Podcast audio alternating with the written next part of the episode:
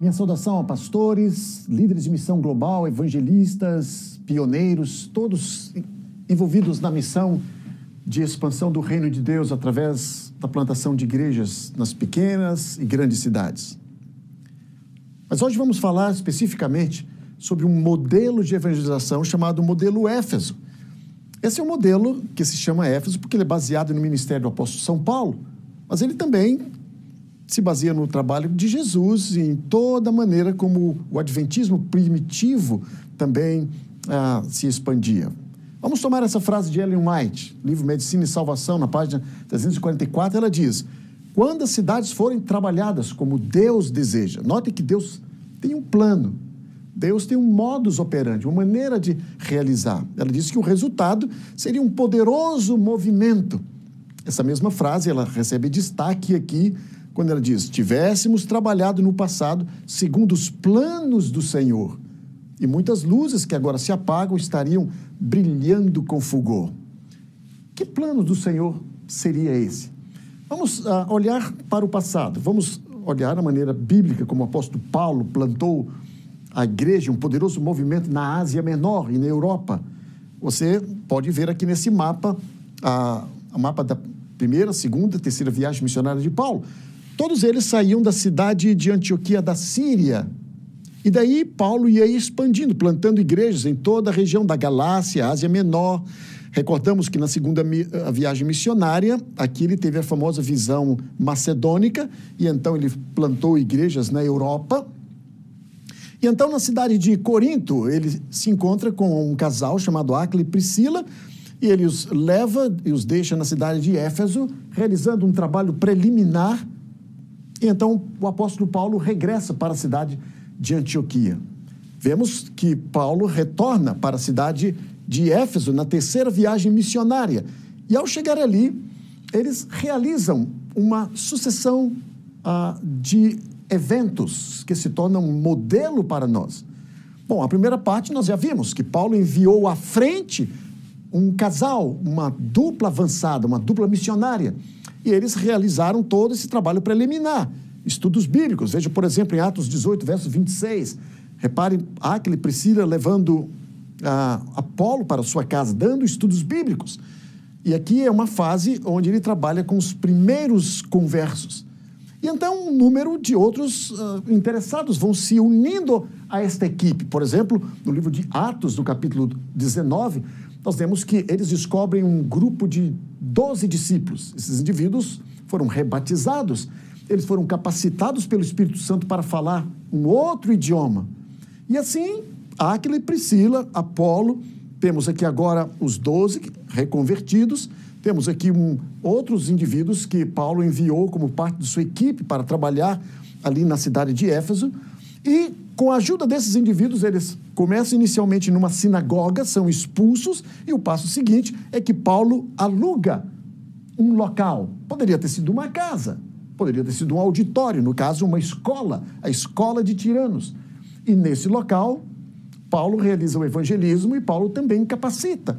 E foi através deste centro que toda a Ásia foi evangelizada. As chamadas igrejas do Apocalipse, Esmirna, Pérgamo, Tiatira, Laodiceia, Colossos e todas as demais. Vamos ah, destacar ponto por ponto. Em primeiro lugar, Paulo envia Áquila e Priscila.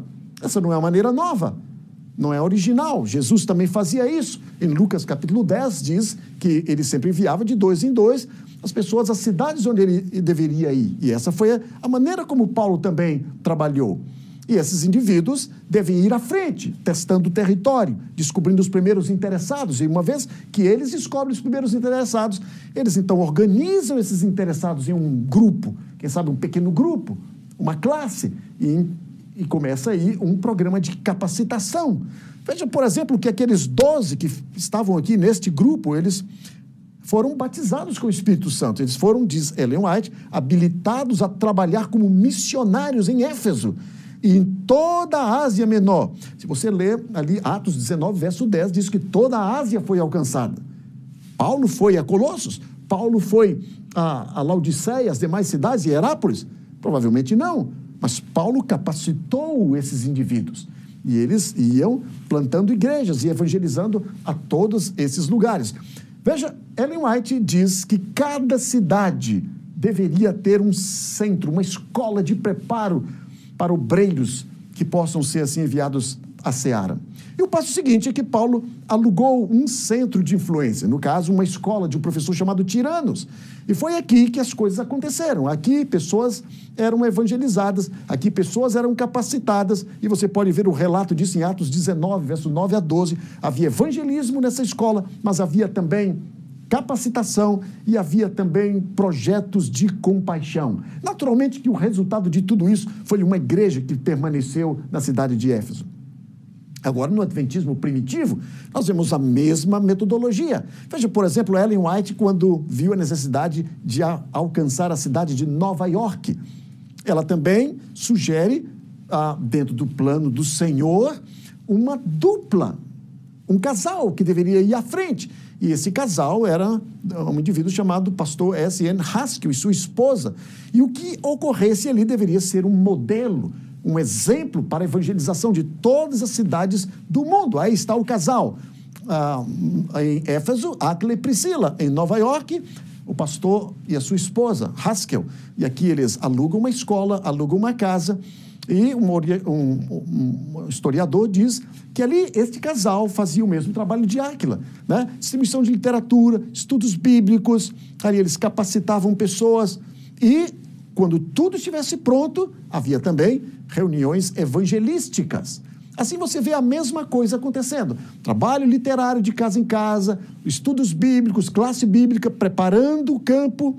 Uma vez que os primeiros interessados são descobertos, então esses interessados são treinados, são capacitados. Aqui um núcleo específico é desenvolvido para que um local seja alugado, que pode ser uma casa, que pode ser um restaurante, que pode ser qualquer local, e esse é o, o início embrionário de uma nova igreja. Assim, meu querido, esse é o trabalho que deve ser feito em todas as cidades, usando esses três elementos: a comportagem, a obra médico-missionária, a obra bíblica.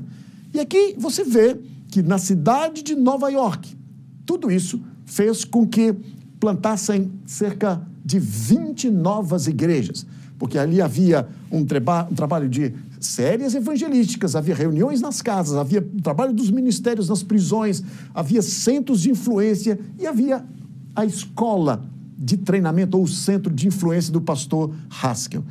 E, uma vez mais, envie essas duplas faça discipulado, é, alugue um local, comece aí a sua igreja e finalmente termine com a plantação de uma igreja. Que Deus abençoe você, que o Espírito de Deus possa usar você como um pioneiro, seja num bairro, seja numa vila, seja numa grande ou pequena cidade, para que você, como apóstolo Paulo, possa expandir o reino de Deus, aplicando a metodologia de Deus, que é o método de alcançar as pessoas através da capacitação e da pregação do Evangelho. Deus o abençoe.